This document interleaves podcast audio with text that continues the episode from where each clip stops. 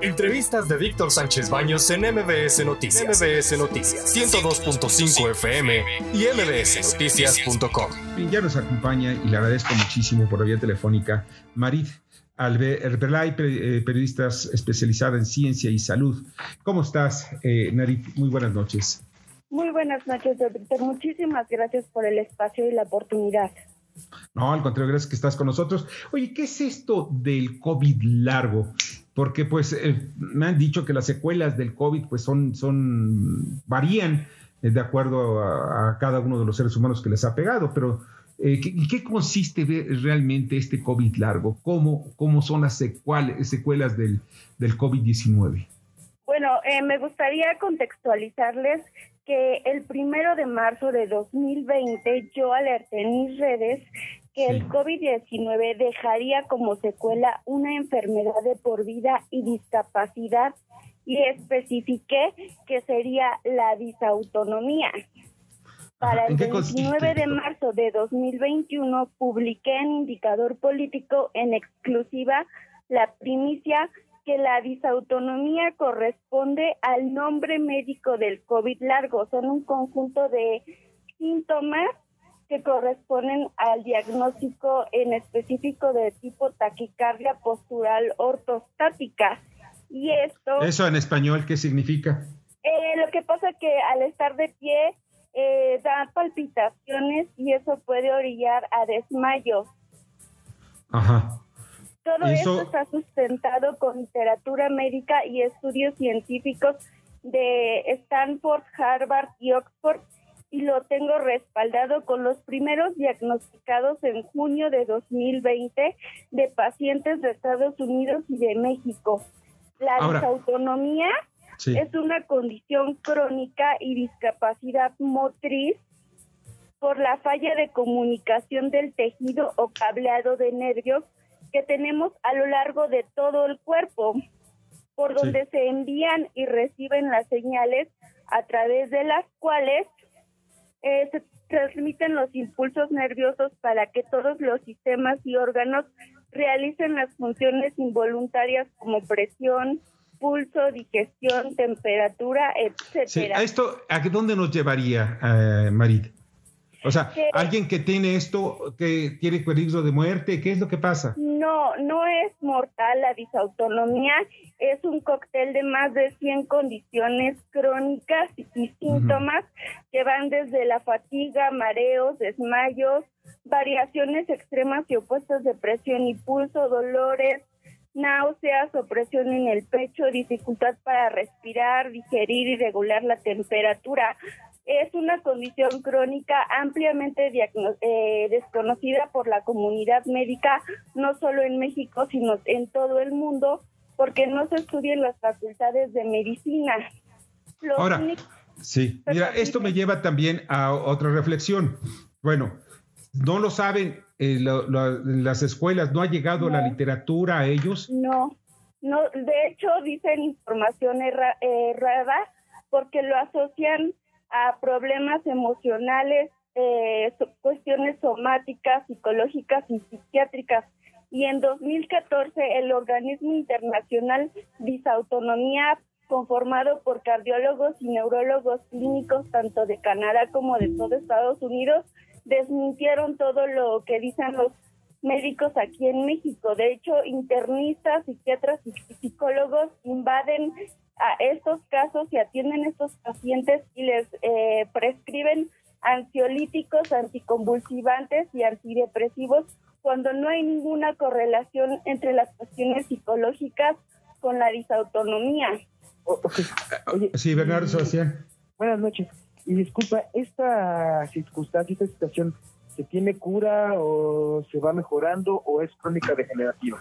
es crónica, no hay cura ni tratamiento específico. De hecho, revelé en la serie de tres reportajes de marzo, mayo y agosto en la revista Siempre, el Indicador Político y en el portal revolución.mx que los tratamientos empleados causan efectos adversos como glaucoma, falla renal, hepática, cálculos renales. De hecho, yo soy disautónoma, pero por negligencia médica a mí me cortaron los nervios. En el caso del COVID, eh, provoca, eh, ataca los nervios y provoca una especie de cortocircuito. Sí, o sea, esto va atacando a la mielina, o sea, la mielina es, imaginen ustedes un cable, un cable de energía eléctrica, la mielina es el plastiquito que cubre, que cubre el metal que va en medio. ¿Se afecta a la mielina? Sí, afecta desmielinización y por, eso no, no hay cura y no hay tratamiento.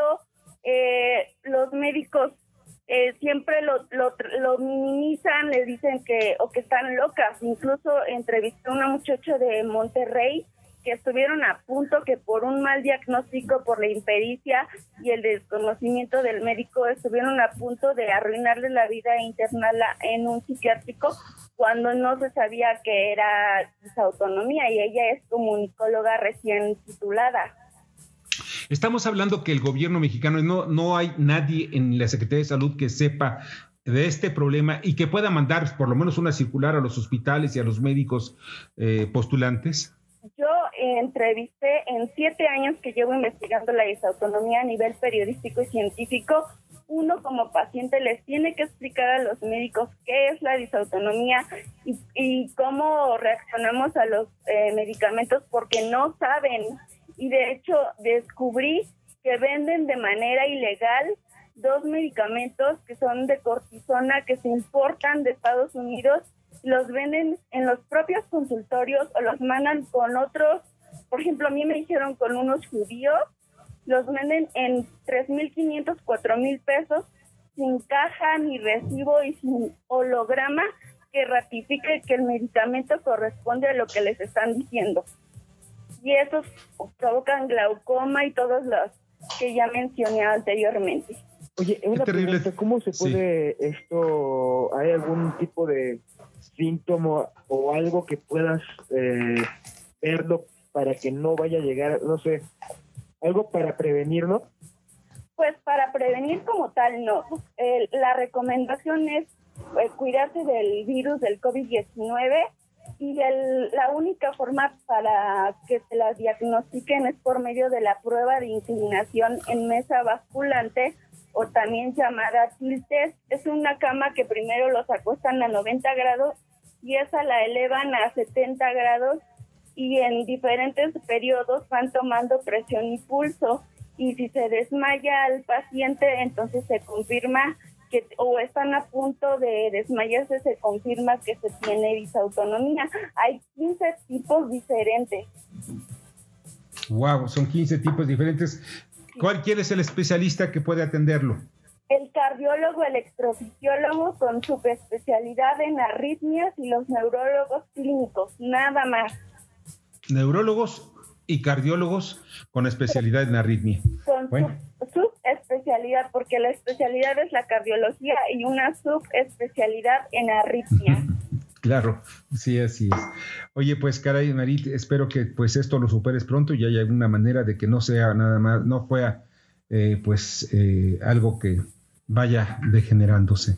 Te agradezco muchísimo que nos hayas acompañado. si me permites rapidísimo, me gustaría decir que en los tres reportajes informé y aporté evidencias científicas que además de la secuela permanente de la disautonomía, también deja enfermedades de por vida sin cura ni tratamiento y varios tipos de discapacidades que afectan por igual a niños y personas vacunadas, incluso con las dos dosis.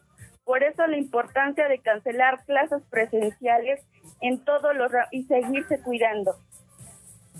Pues sí, sí, sí, esto es importantísimo, hay que seguirse cuidando. Pues Narit, muchísimas gracias. Pasa excelente noche. Gracias, Víctor, mil gracias. Que pasa una excelente noche. Igualmente para ti. Narit Aberlay, eh, periodista especializada en ciencia y salud. Escucha a Víctor Sánchez Baños en MBS Noticias. MBS Noticias 102.5 FM y MBSNoticias.com. Lunes a viernes, 9 de la noche, tiempo del centro de México.